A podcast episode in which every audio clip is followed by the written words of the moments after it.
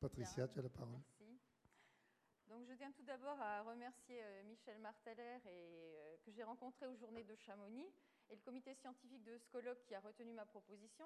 Quand j'ai vu l'appel à communication, j'ai été interpellée par le terme retenu dans la plaquette, à savoir euh, le, le savoir vivant. Et ce qualificatif choisi, lié au savoir géologique, entre tout à fait en résonance avec ma recherche en sciences de l'éducation. Euh, qui euh, s'est intéressé à l'interaction entre l'histoire de la paléontologie et l'enseignement de la paléontologie. En effet, dans ces deux domaines d'études, le savoir paléontologique peut être démontré comme un savoir provisoire, comme un savoir dynamique et euh, comme un savoir en construction lié à des controverses. Donc c'est ce qui m'a intéressé.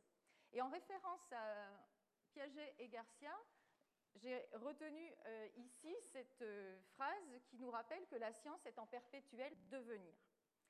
Donc j'ai donc eu envie de présenter en, partie euh, ma soutenance de thèse que je viens d'effectuer au mois de janvier 2010 devant ben, cet éminent parterre de géologues et de géographes. Donc actuellement, les fossiles sont euh, des marqueurs précis de temps, des indicateurs de faciès et des arguments en faveur de l'évolution des espèces. Mais l'objectif de ma recherche était de cerner quels chemins et détours ont été effectués avant cette construction actuelle au niveau historique que j'ai mis en regard euh, au niveau des premiers apprentissages scolaires. Euh, je veux résumer brièvement quels ont été les choix du cadre théorique et euh, de la problématique qui en a découlé. Au niveau du cadre théorique, j'ai choisi de me situer dans celui euh, de la problématisation qui est développé dans le laboratoire d'Ukraine auquel j'appartiens. Il prend appui sur six spécificités d'un savoir scientifique en, construction et en rappel, donc un savoir explicatif, c'est un, savoir scientifique est un savoir explicatif en référence à Karl Popper, un savoir scientifique est un savoir euh, problématisé en référence aux travaux de Michel Fabre, un savoir scientifique est un savoir apodictique en référence aux travaux de Christian Orange, c'est-à-dire un savoir qui acquiert un caractère de nécessité. C'est aussi un savoir rectifié euh, par rapport à une pensée commune en référence aux travaux de Gaston Bachelard. C'est un, travail, un savoir pardon, qui s'est construit historiquement et les travaux de Gabriel Gau, euh, Stéphane Gould et ultérieurement euh, Rudwick et euh, François Berger aussi m'ont fortement intéressé, Gabriel Gau étant mon deuxième directeur de recherche avec Christian Orange. Donc par rapport à ces cinq spécificités, ce que l'on peut retenir dans tous les cas, c'est aussi l'idée que c'est un savoir qui s'est construit collectivement et euh, socialement. Par rapport à la problématique de cette recherche, j'avais une visée essentiellement épistémologique pour euh, cerner euh, une comparaison euh, d'une dynamique de construction de la connaissance paléontologique, à la fois dans l'enseignement, par l'étude d'un corpus de situations de débat scolaire à l'école en cycle 3, donc des élèves de 9-10 ans, et en quatrième de collège. Et deuxième élément du corpus, les controverses historiques. Donc dans tous les cas, ces situations de débat et ces controverses historiques m'amenaient à la question principale, quelles sont les raisons qui sont entrées en conflit dans les différentes communautés discursives à propos des fossiles, ceci par rapport à trois problèmes, euh, l'origine des fossiles, leur nature et leur analogie et leur mise en histoire avec les vivants actuels. Voyons maintenant euh, les grands principes qui ont guidé les choix méthodologiques de la recherche. Euh, et je retiendrai aussi finalement une, démarche d'enquête qui m'a passionnée, que ce soit au niveau scolaire euh, comme au niveau euh, historique. Donc, dans un premier temps, les enquêtes dans les classes et dans l'histoire des sciences, dans les archives de l'histoire des sciences, elles, s'est faites séparément. Et euh, à un moment donné, il y a un premier point euh, commun qui a pu être retenu, non seulement donc une forme discursive euh, au sein des communautés étudiées, mais un fond de controverse, avec ici une mise en tension du point de vue conceptuel entre des savoirs apodictiques, donc justement qui acquièrent un caractère de nécessité, et une pensée commune qui pouvait donc entrer en conflit. Deuxième point commun de la méthodologie, c'était euh, de pouvoir euh, permettre un parallèle à effectuer entre l'histoire des sciences et l'enseignement de la paléontologie quand il y avait un problème commun qui était euh, discuté en conflit avec un obstacle épistémologique aussi. pourquoi avoir choisi des temps de débat? Pour moi, il me semblait que ce sont des temps forts par rapport à une demande d'argumentation qui pouvait être favorisée entre différents protagonistes et puis, ça peut être aussi considéré comme des pratiques euh, de référence pour des savoirs qui ne sont pas encore stabilisés et qui sont soumis donc à l'opinion. Donc, le corpus scolaire et le corpus historique étant ciblés par rapport à ces deux euh, points communs, par rapport à une étude comparative, l'étude comparative, c'est euh, aussi finalisée du point de vue de l'analyse grâce à deux types d'outils méthodologiques euh, issus donc des recherches euh, liées au laboratoire euh, d'Ukraine par rapport à la construction des problèmes, les espaces problèmes et les espaces de, contraintes et de possibles. L'intérêt de ces outils, c'est d'arriver à clarifier la construction dynamique d'une pensée et de cibler des interactions entre questionnement, réponse et objection et aussi de cibler la nature des arguments, leur fonction et leur mise en tension entre des arguments euh, empiriques et des arguments euh, de modèles explicatifs. Et aussi de déceler euh, le registre explicatif ou le cadre épistémique, si je me réfère à l'histoire des sciences, qui fédère la cohérence du raisonnement. Voyons un exemple pour illustrer la méthodologie de collecte des données par rapport à des conceptions animistes qu'on pourrait, dans un premier temps, euh, qualifier de similaires. Voici une production d'une élève de euh, CM1 par rapport à euh, un questionnaire qui est passé individuellement dans, la classe et qui après a été, cette production a été soumise à la critique du, groupe classe. Donc pour cette élève-là, Laura, un fossile est un animal très ancien qui grandit dans une pierre. Donc elle dessine un accroissement, comme on le voit, des trois types de euh, coquilles euh, euh, fossiles qu'elle différencie donc par une, ornementation différente. Et ça révèle au niveau de cet élève une conception embryonnaire en analogie avec des graines de fossiles, comme ça a été exprimé par ailleurs dans la situation de débat. Ensuite, le deuxième élément du corpus essentiel, ici, c'est la transcription des épisodes de débats scolaires qui ont eu lieu et où euh, les élèves étaient en désaccord par rapport à cette conception animiste proposée par l'une d'entre elles et qui a été euh, défendue par, euh, d'autres. En comparaison, voici une planche d'un naturaliste anglais, donc de la fin du XVIIe siècle, qui a été rééditée au XVIIIe siècle, donc ce qui montre aussi sa caution. Euh, ce sont 20, euh, 20 térébratules qui sont rangées par ordre croissant. Et dans la légende en latin qui était associée à cette euh, planche de, dessin, eh bien, on, était écrit 20 exemplaires de térébratules de la même sorte ont été rangés petit à petit pour démontrer un accroissement. Donc, par croisement avec d'autres ouvrages aussi, il y a une récurrence de cette conception animiste que j'ai retrouvée dans un ouvrage d'un dénommé La Sauvagère en 1776 et qui euh, lui aussi défendait cette conception d'une croissance en terre des euh, coquilles fossiles, en analogie avec un embryon qui se développerait dans la matrice euh, terrestre maternelle. Cette conception a eu des réponses dans la communauté scientifique par un académicien, Jean-Étienne Guettard, en 1700 ultérieurement à 1768, c'est un manuscrit que j'ai trouvé et qui n'était pas daté, donc j'ai des indices pour le dater postérieur à 1768, mais je n'ai pas d'autres indications. Donc pour moi, il est entre 1768 et 1783. Donc voilà, un rapprochement possible entre des conceptions animistes ici euh, d'élèves de cycle 3 de l'école primaire et des conceptions historiques euh, interpelle euh, le didacticien, l'historien ou l'épistémologue. Euh, le problème est similaire. Ici, la nature euh, minérale ou organique des, fossiles qui va être discutée. Et puis, les produits du raisonnement, dans tous les cas ici par ces iconographies, peuvent nous paraître aussi similaires. Mais dans tous les cas, elles ne peuvent être bien évidemment identiques de par le contexte, de par les finalités, de par le corpus et les rhétoriques qui sont employées dans les deux communautés.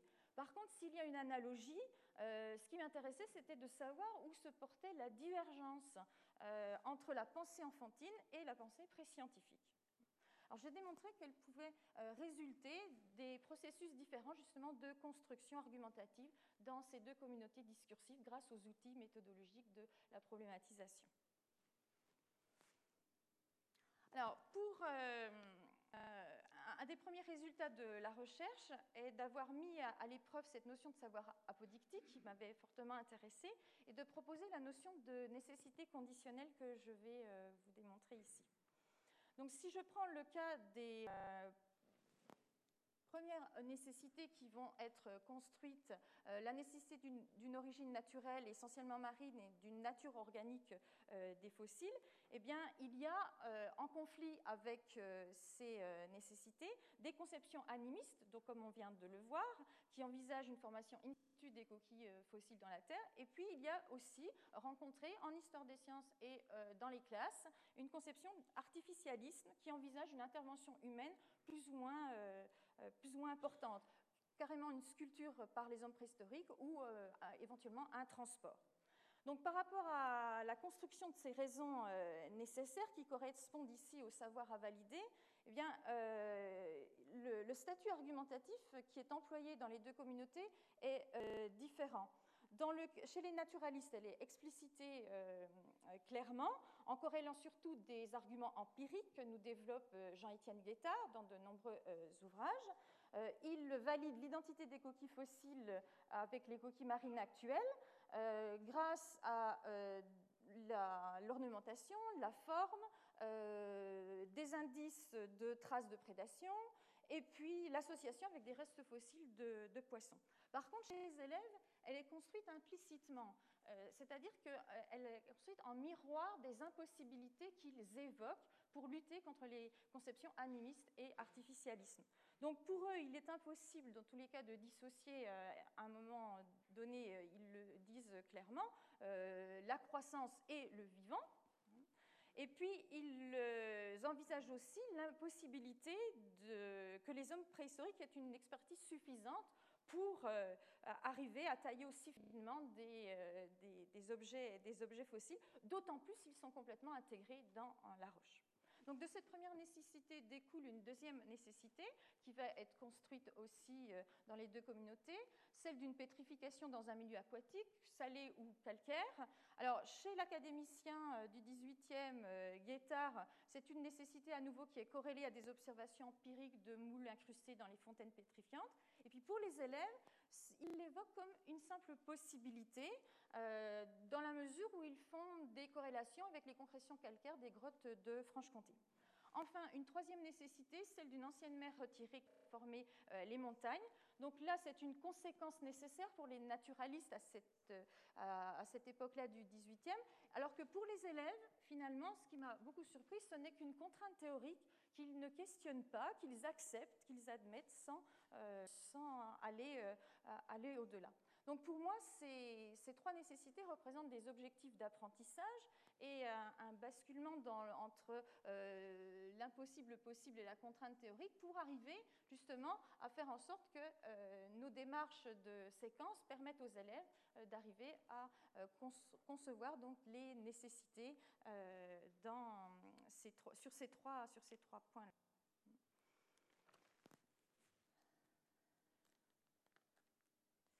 Alors, je voudrais illustrer maintenant euh, la, catégorisation aussi qu'on peut faire au niveau des nécessités euh, en histoire des sciences. J'en ai repéré euh, deux types.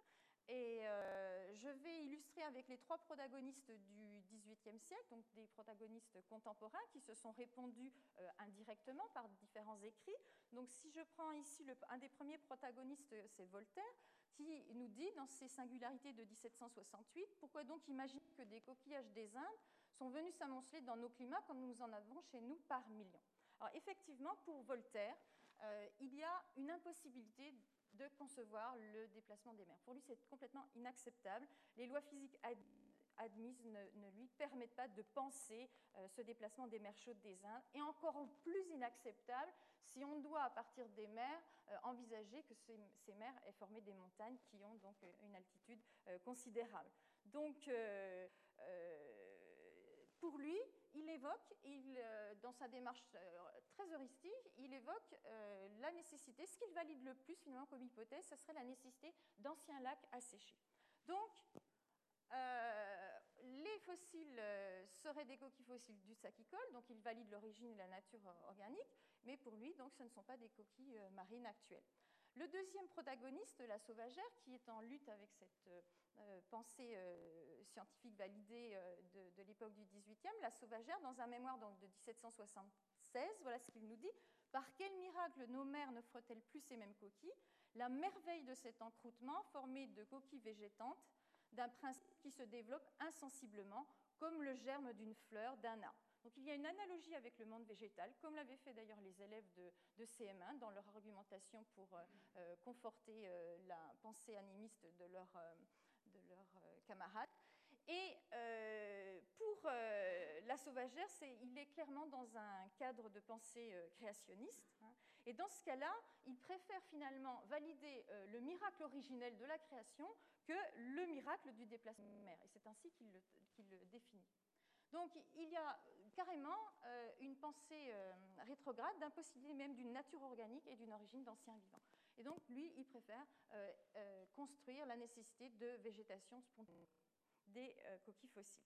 Donc il y a un problème insurmontable pour ces deux euh, protagonistes à Guettard.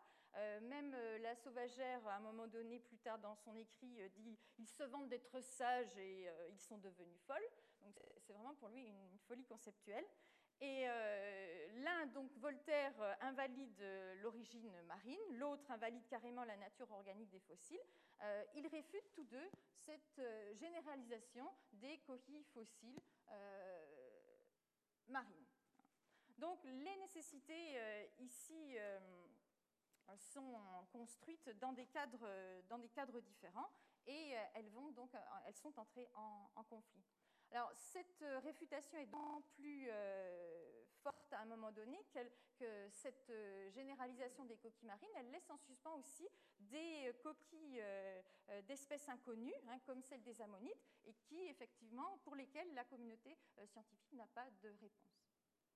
Alors, par rapport à ce savoir paléontologique qui est réfuté, que répond, que, que répond Guettard Donc, par rapport à ces trois nécessités que je rappelle ici, dans une lettre manuscrite inédite, il répond à Voltaire et il répond à la sauvagère, d'où euh, la datation entre 1768 et 1783. Comment peut-il, donc ça c'est en, interpellant Voltaire, s'imaginer que des coquilles qui ressemblent entièrement à celles qu'on tire de la mer puissent avoir été formées par une cause aussi étrangère qui forme le dépôt dans l'étang des places. C'est la propriété de la sauvagère dans laquelle il a pris des arguments empiriques pour euh, valider sa conception de végétation spontanée. Monsieur de Voltaire a réellement été, dans presque tout ce qu'il a vu, un vrai Don Quichotte qui voyait toujours le contraire de ce que les hommes censés voyaient. Il faut avouer que Monsieur de Voltaire a l'imagination plus vive qu'il n'a de bons yeux. Donc c'est une lettre qui n'a pas de, correspondance, euh, d'autres correspondances écrites. Donc, euh, une, euh, une, interpellation de, ces deux, euh, de, ces, de, ces, deux, autres savants hein, du, du, du, 18e. Euh, il, est, il, valorise dans tous les cas le, les, le, fait que les coquilles fossiles sont des coquilles analogues hein, aux fossiles marines actuelles. Pour lui, ça ne fait aucun doute. Euh, même si la couleur est différente, l'identité de forme et d'ornementation euh, fait que euh, cette nécessité qu'il évoque, pour lui, ces deux premières nécessités sont des nécessités que j'appellerais des nécessités stabilisées chez les naturalistes. Par contre, il est vrai que pour la troisième nécessité, le, mouvement de, la mer, elle est effectivement soumise à la critique euh, euh de la communauté scientifique du 18e qui ne peut pas encore l'expliquer. Donc elle est soumise à des conditions de validation et c'est pour ça que euh, je propose d'appeler ces raisonnements qui mettent en tension des possibilités et des nécessités en cours de construction, des nécessités conditionnelles. Notons que finalement, ici, un des problèmes principaux, c'est le problème d'analogie, hein, qui est le point de désaccord entre Guettard et ses deux euh, opposants. Par rapport, à l'analogie, euh, ce qui me paraît intéressant, c'est que ce raisonnement par rapport à l'analogie, il, euh, il, peut à la fois être, du point de vue de la raison, un principe ou un obstacle. Et ça, c'est un deuxième résultat de la recherche. Dans la mesure où il est un obstacle, je propose de l'appeler l'analogisme. Euh, alors, je voudrais illustrer ici, euh, dans la classe de, de CM2, euh, ce qui a pu être donné par rapport à des ammonites qui avaient été récoltées. Hein, ici, une crénicirase, on, est allé dans de l'oxfordien. et puis les idées des élèves, les représentations des élèves concernant la remise en, vie hein, de cet ammonite. Donc, pour les élèves, au final, après le débat en cours du débat de classe, la question qu'ils retenaient, eh c'est est-ce que l'ammonite peut-elle être l'ancêtre de l'escargot terrestre? Donc cette, euh, question, euh, cette question de, rapport et d'analogie avec les vivants actuels, eh bien, elle, euh, parfois, euh, pour des élèves de cet âge-là, comme pour les élèves de quatrième, eh bien, euh, c'est un principe de raison, puisqu'on ne peut pas faire autrement que se référer aux faunes actuelles, mais c'est aussi un, obstacle dans la mesure où il y a une bascule par simplification de, raisonnement. Ils ont convoqué des métamorphoses de l'un à l'autre, des métamorphoses qui peuvent être vraiment liées à la pensée magique en, cycle 3, euh, des métamorphoses qui peuvent être liées au cycle de vie euh, euh, en référence aux amphibiens, par exemple dans la classe de quatrième, avec une préadaptation pensée pour ces groupes-là, ou alors même carrément la magie du temps long qui explique tout en soi-même, et qui, peut être une cause suffisante. Et puis en histoire des sciences, par rapport à ce principe d'analogie, eh bien, j'ai trouvé un, un, beau débat en 1838 dans les archives de l'Académie des sciences entre deux académiciens et euh, deux professeurs du Muséum d'histoire naturelle de Blainville et Geoffroy Saint-Hilaire. Donc c'est un débat qui a lieu en 1838. Euh, c'est de Blainville qui le, lance au niveau de la communauté scientifique parce qu'il euh, est dérangé par le, un, fossile qui a été récolté en Grande-Bretagne, un fossile de Stonesville, qui date du Jurassique et qui pose le problème euh, de son appartenance euh, en termes de classification. Est-ce qu'on peut l'accepter comme un mammifère, vu l'ancienneté des terrains, ou est-ce qu'on l'accepterait plutôt comme un, reptile? Donc, euh, au départ de la controverse, De Blainville défend, lui, le fait que ça puisse être affilié plutôt à un reptile, parce qu'il met l'accent, du coup, sur les différences au niveau des arguments qu'il va mobiliser. Il, défend donc le concept d'espèce disparue. Et puis, par opposition, le camp avec Geoffroy Saint-Hilaire, puisqu'il y a tout un ensemble de, naturalistes qui, euh, qui, se répondent, euh, lui met l'accent sur les ressemblances entre les mammifères fossiles et actuels. Et du coup, il défend une autre conception qui est celle des espèces et des organes analogues.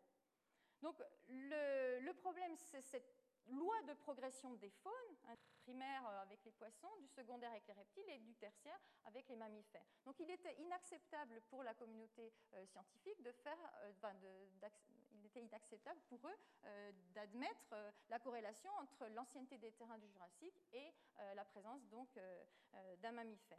Donc là, je finis. Euh,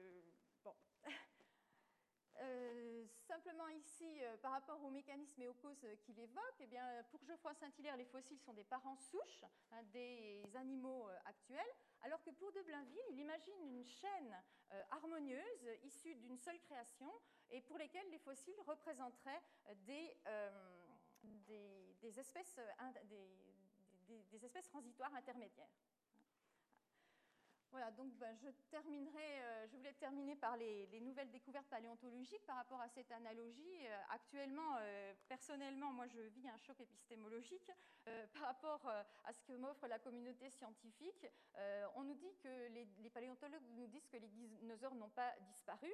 Pour preuve, des œufs avec des restes osseux d'embryons de théropodes qui, par analyse de l'ostéogenèse, nous révèlent une vitesse, donc une incubation. Euh, des gastrolites euh, chez Brachiosaurus qui euh, nous donnent aussi une corrélation avec le gésier des oiseaux et des crocodiles. pour Parasaurolophus, qui a été réétudié en 2002, la crête nasale, eh bien, ils arrivent à faire des simulations sonores pour le faire chanter. Et puis, on a en 2009 les protoplumes d'un petit dinosaure chinois qui fait que l'innovation des plumes, finalement, tend à être généralisée au, groupe euh, des dinosaures. Donc, euh, autrement dit, ben, les, dinosaures sont des oiseaux non aviens ou les, les oiseaux sont des dinosaures euh, aviens. Donc, pour moi, c'est vrai que c'est quelque chose de, c'est un choc, un choc épistémologique. Et je pense que la paléontologie a encore de beaux jours devant elle, qu'elle me fascine par ses enquêtes à rebondissement, et elle me donne plaisir à enseigner dans tous les cas ces concepts qui sont en mouvement, donc le savoir vivant, hein, sur lequel je, m'étais, euh, dont l'attention m'avait été retenue par rapport à la plaquette, et je crois aussi qu'il doit euh, induire une certaine humilité par rapport à la connaissance scientifique. Voilà, merci. Merci Patricia.